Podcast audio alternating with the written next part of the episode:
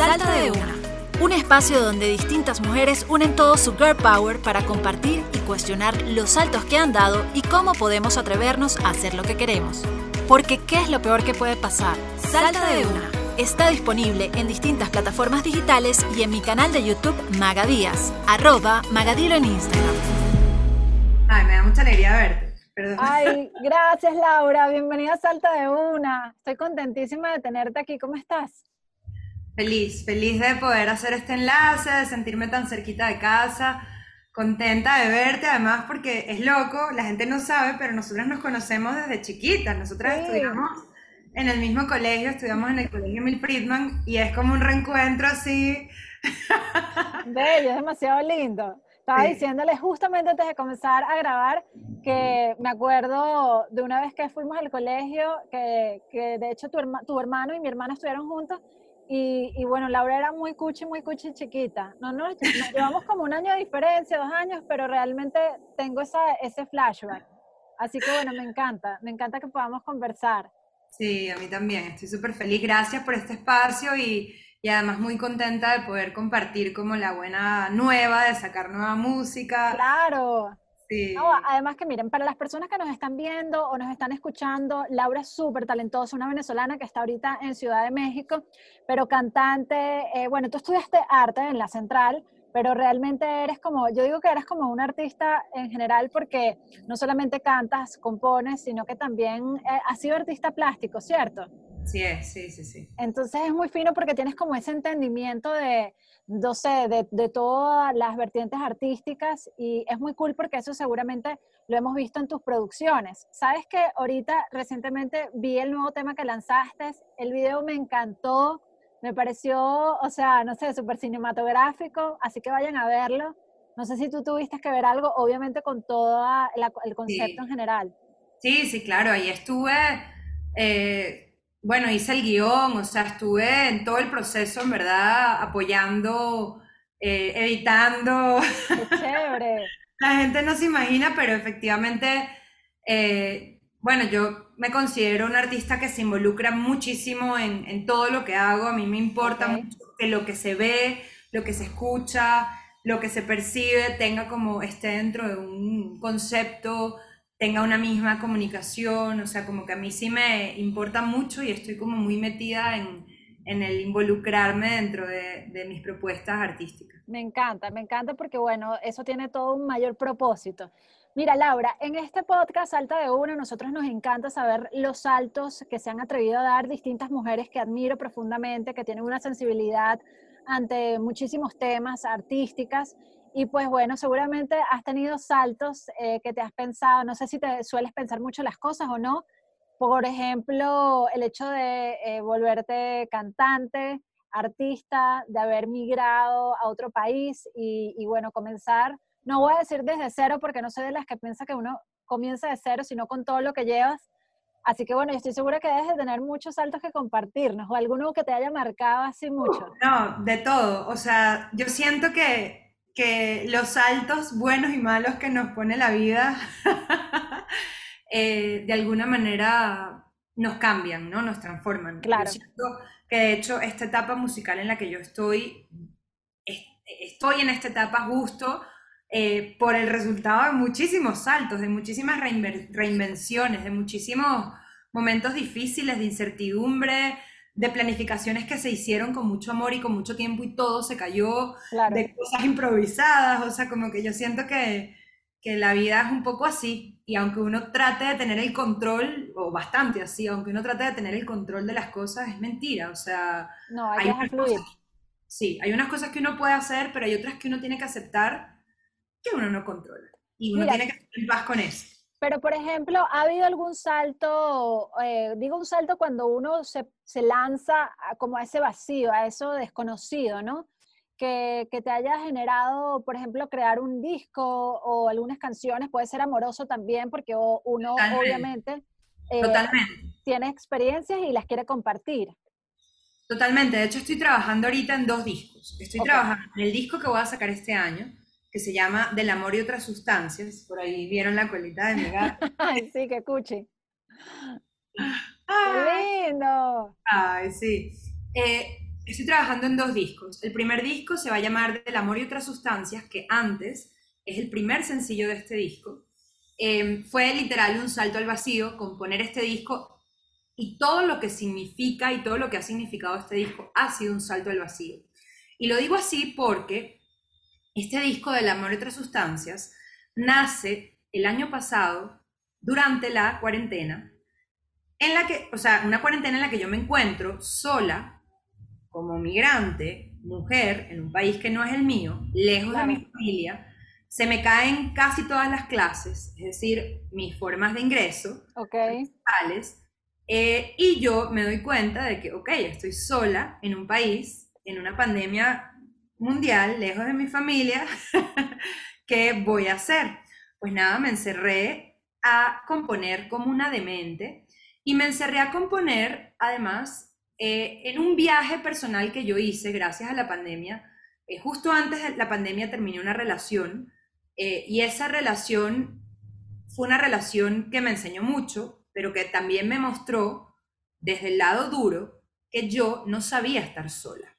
Yo no sabía estar sola, yo era adicta al amor, no necesariamente al amor bonito, sino a cualquier amor. Básicamente encontraba cualquier excusa para tener una relación, para no estar sola, para no confrontarme con lo que yo tenía que trabajar en mí, para no acercarme íntimamente conmigo misma. Entonces, eh, pues nada, en la pandemia no tuve opción porque me tocó encerrarme sola con mi gato en un país que no es el mío, lejos de mi familia, sin poder ver a nadie, etcétera eh, y pues me tocó sentar a, los demonios a la mesa, ver a los demonios a la cara, ver a mis vacíos, mis inseguridades, mis miedos, mis angustias, mis vicios.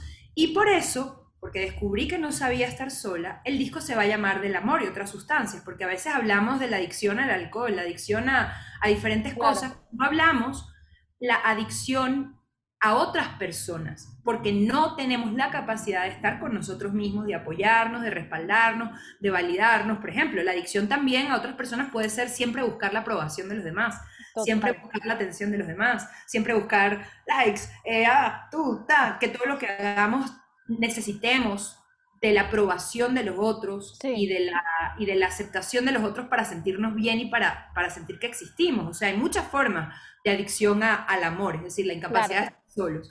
Y bueno, básicamente el año pasado fue mi viaje personal, fue un viaje muy duro, la verdad. Yo justo eh, salí de esta relación, o sea, como que tuve el año pasado como, como ciertas relaciones que me marcaron porque no fueron buenas, ¿sí? Fueron relaciones inconsistentes, relaciones donde la persona aparecía y luego desaparecía, estaba conmigo dos días súper hermoso y luego tres días ya no sabía. Eh, eran, eran relaciones donde yo nunca sentía que contaba con esa persona, eran relaciones como raras, misteriosas, inconsistentes, y yo me di cuenta que me iba volviendo adicta a ese tipo de comportamientos, como que ese tipo de comportamientos justos en el, en el cerebro que uno se vuelva como adicto, uno quiere saber más uno siente que está enamorado de esa persona y mentira, no es amor, eso es adicción, que es muy distinto. Entonces, bueno, antes es una canción que habla sobre la soledad que sentimos cuando estamos acompañados. No la soledad cuando estamos solos, no la soledad cuando anhelamos conexión, anhelamos compañía, no. Esa soledad tan particular y tan dura que sentimos cuando estamos con pareja, cuando estamos acompañados y nos sentimos profundamente solos. Y yo sé que es una soledad que mucha de la gente que nos está escuchando y viendo la ha sentido. La, podemos sentir no solo con pareja, la podemos sentir cuando estamos con familia, cuando estamos con amigos, cuando estamos... Eh, y la verdad es que yo empecé a escribir esta canción justo en este inicio de la pandemia y pensaba en todas aquellas personas que les tocó encerrarse en su casa con personas que los hacen sentir solos, con personas que los hacen sentir invisibles, con personas que los abusan emocional o psicológicamente o físicamente, con personas eh, que los hacen sentir como si fueran una sombra, que no los validan, que no los escuchan, que no los toman en cuenta, que los devalúan. Entonces, bueno, eh, yo creo que es una temática que ha estado muy presente, sobre todo en este periodo de pandemia, que no mucha gente la habla, que es esta cosa de, ah, estamos encerrados en la casa, en teoría con las personas que más queremos, pero nos sentimos desconectados, nos sentimos que no hay cercanía, que no hay intimidad.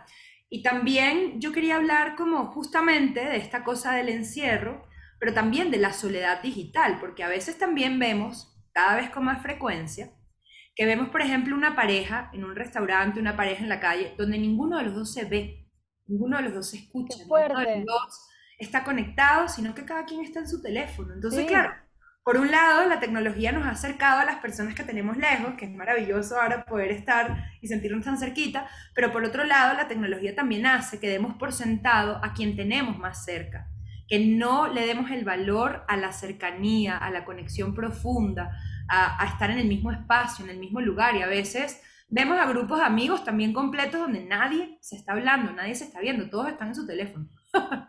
Es muy fuerte lo que tú dices y, me parece totalmente cierto. Además que creo que hay como ese miedo a, enfrentarlo, a hablarlo, ¿no? Porque, bueno, hay personas que sí, a veces inclusive pasan tiempo sola, pero no se confrontan a sí mismos.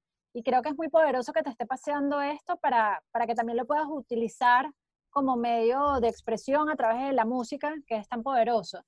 Y ciertamente siento que cuando dijiste que te encontrabas en un país, en un momento en el que, bueno, estabas eh, sola, que no hay nada de malo en eso, pero que te sentiste como que, bueno, eh, todos somos muy frágiles y a veces no, no entendemos eso eso quizás fue como un, un super salto incluso espiritual, ¿no? atreverte.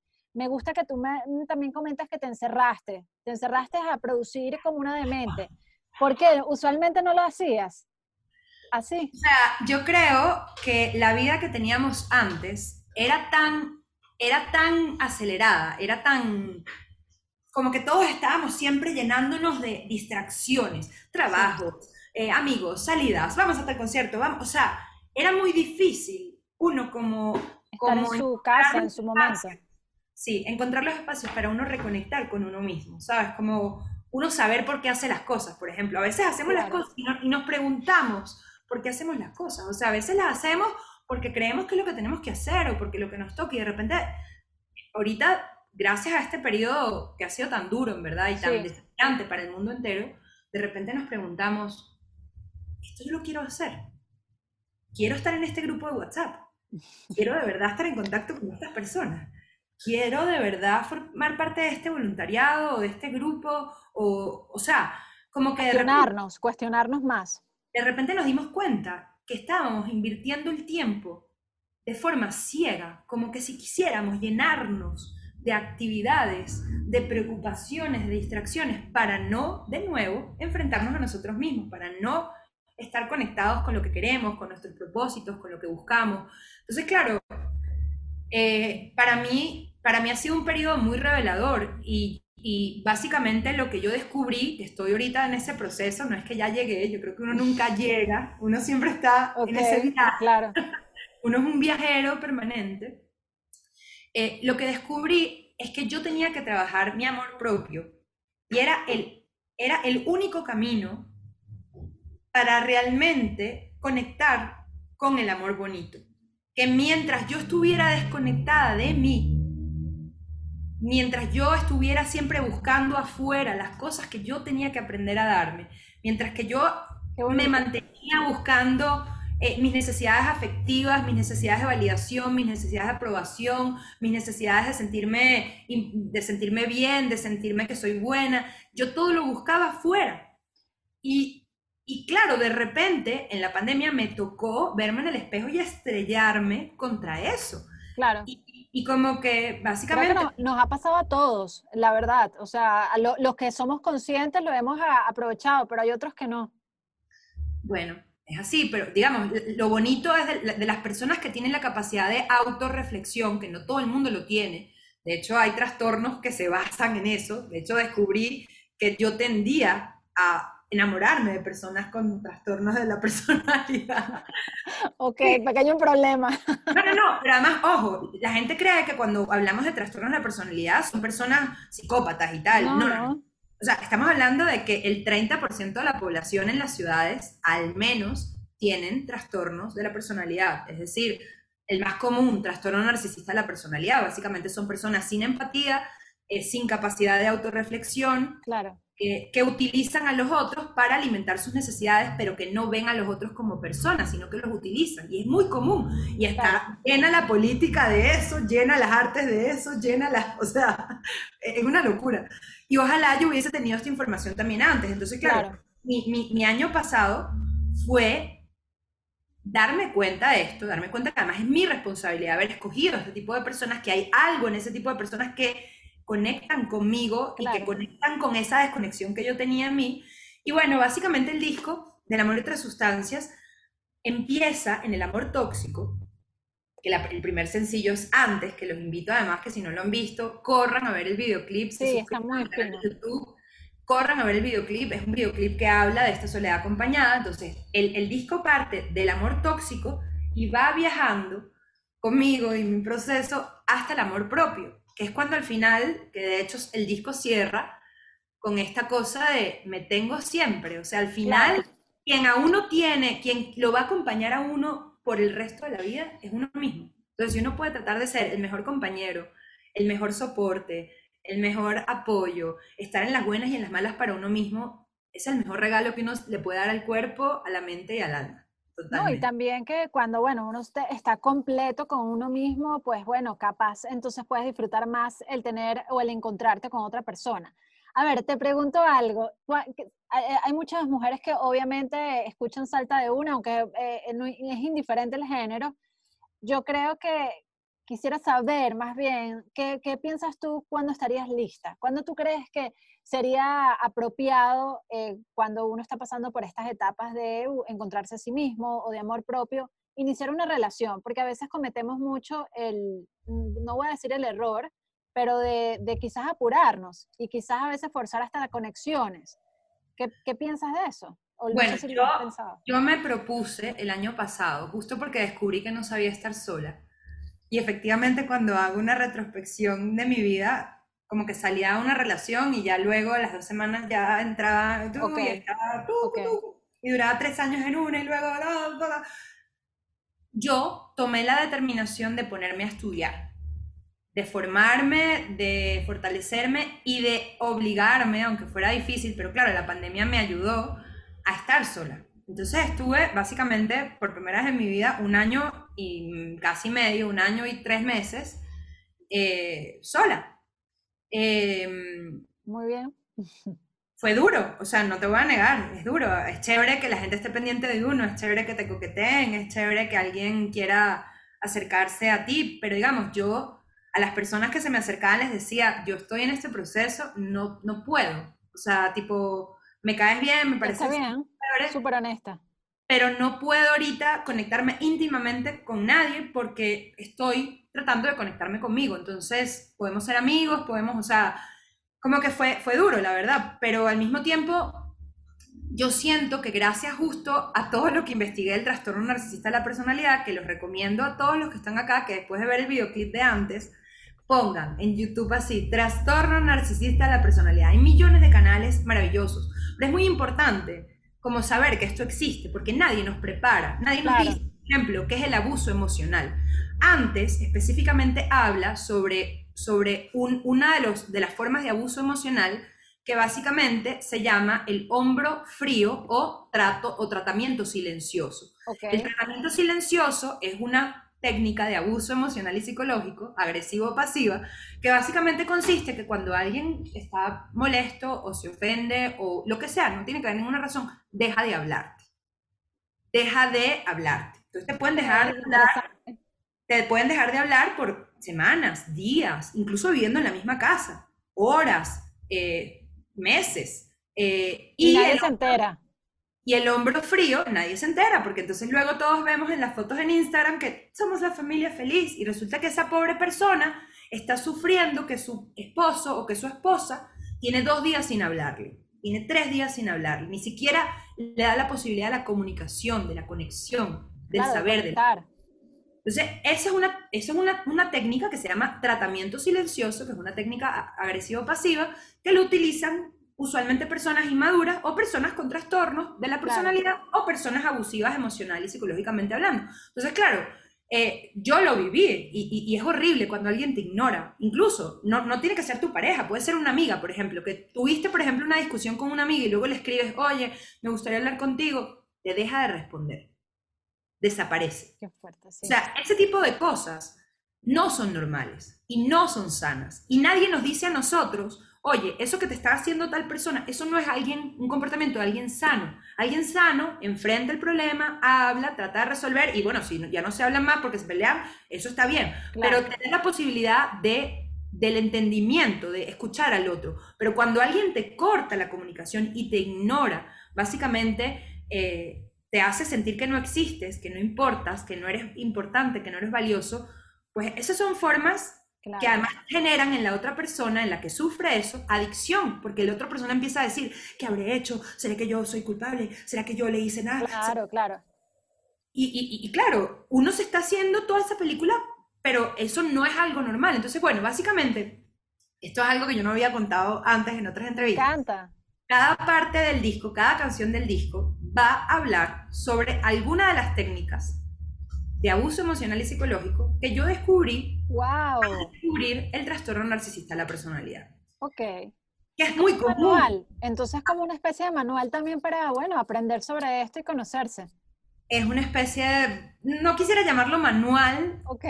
Pero, pero, pero sí, básicamente son muchas de las cosas que yo misma viví eh, y que me gustaría como, como expresar que eso no es el amor sano Toda esa primera parte del disco habla del amor tóxico, que además, como nadie nos enseña lo que es el amor sano y el amor tóxico, cuáles son las prácticas sanas en las relaciones humanas, cuáles son las, las prácticas tóxicas, como nadie nos enseña, todos tendemos a rodearnos de dinámicas que nos hacen sentir raros, pero que vamos tapando, o que de repente se explota un, lío y uno no entendió qué pasó, o que de repente uno se siente como manipulado, chantajeado, o que uno se siente como el malo cuando uno no hizo nada malo y la otra persona. Es decir, eh, son cosas que nadie nos enseña y que yo cuando lo descubrí el año pasado, tipo, me explotó la cabeza literal.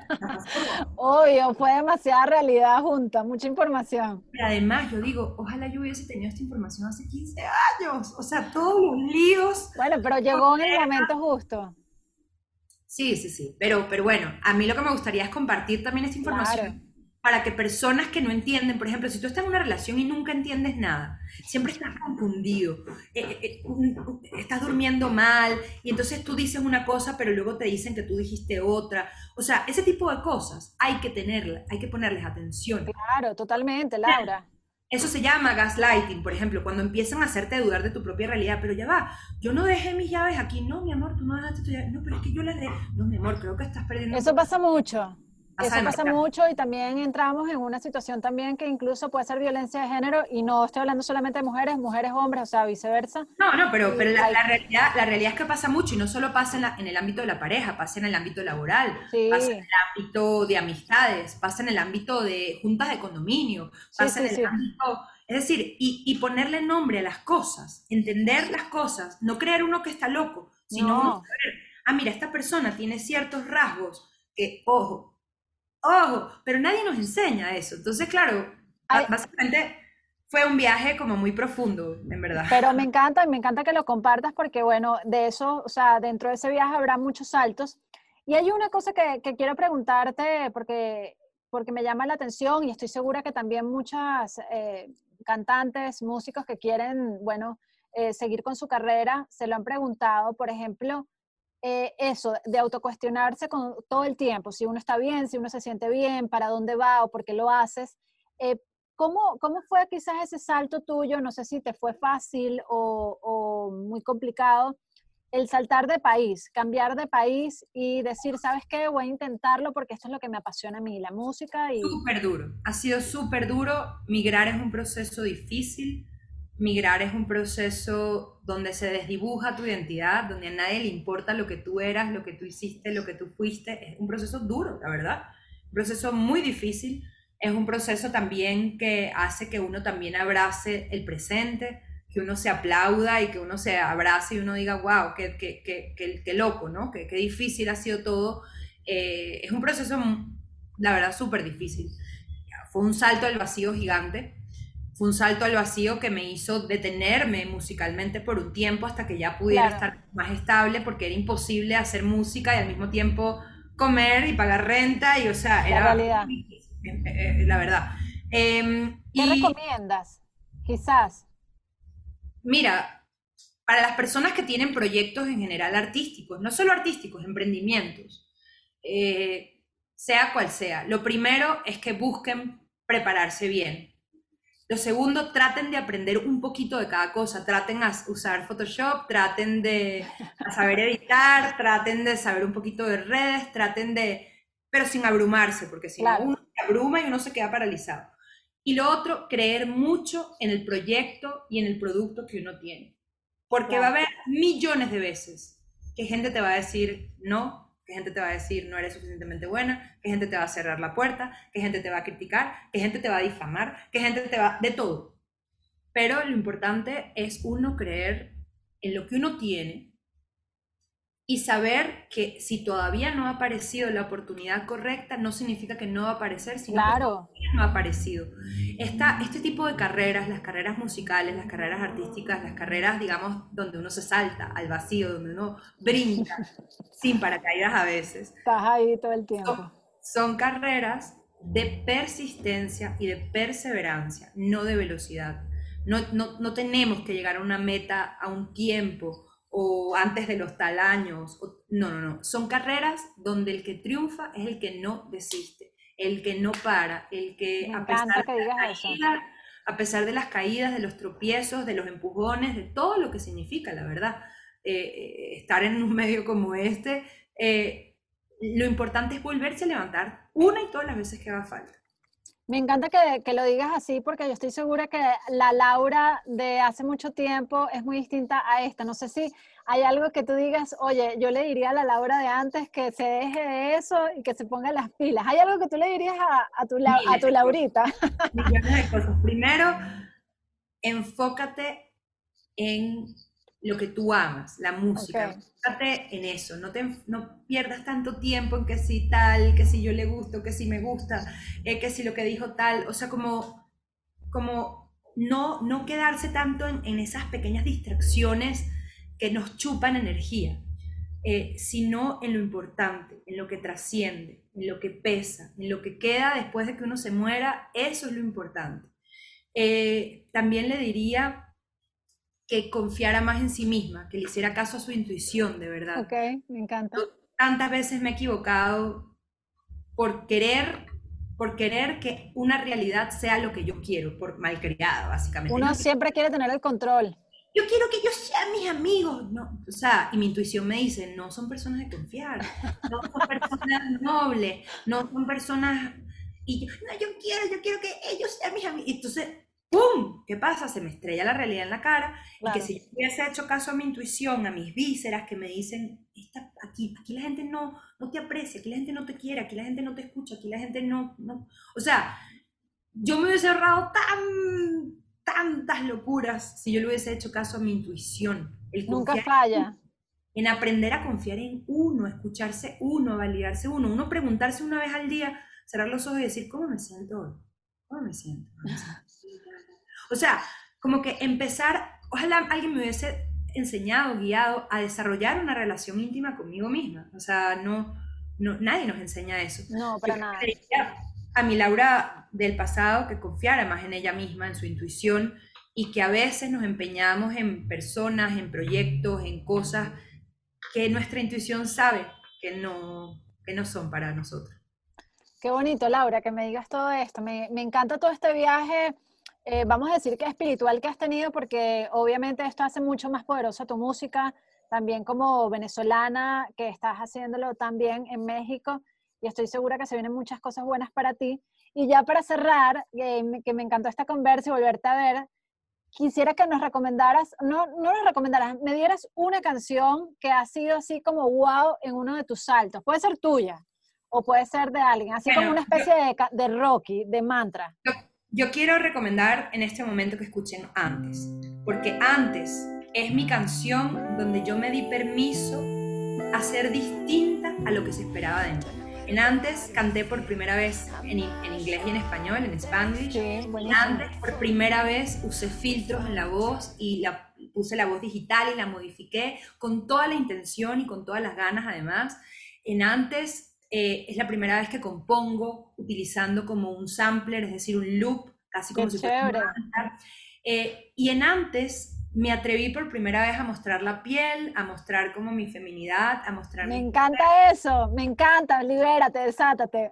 Entonces, en antes, a pesar de que es una canción un poco triste, fue un salto al vacío, fue un salto en paracaídas y fue una canción que me, que me hizo dejar de tratar de llenar expectativas de otros y ser honesta con lo que yo siento, con lo que el momento y el lugar en el que yo estoy.